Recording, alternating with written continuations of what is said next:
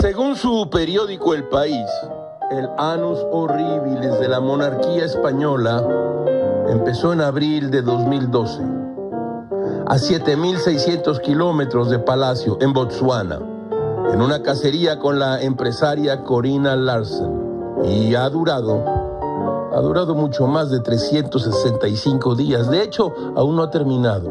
No era el primer safari del rey, ni la primera mujer, pero iba a marcar la casa del rey. Ahora mal sin bien.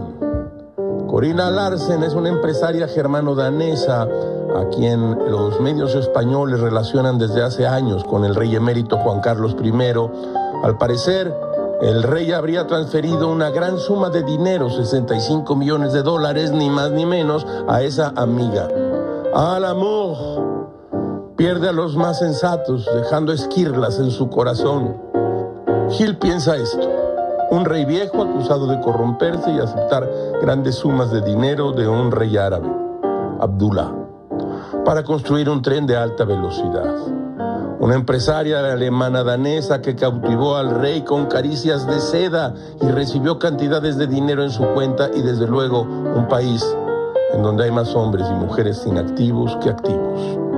El desempleo los destruye.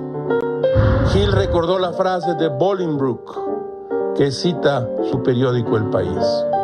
Como reyes nunca deben olvidar que son hombres, como hombres nunca deben olvidar que son reyes.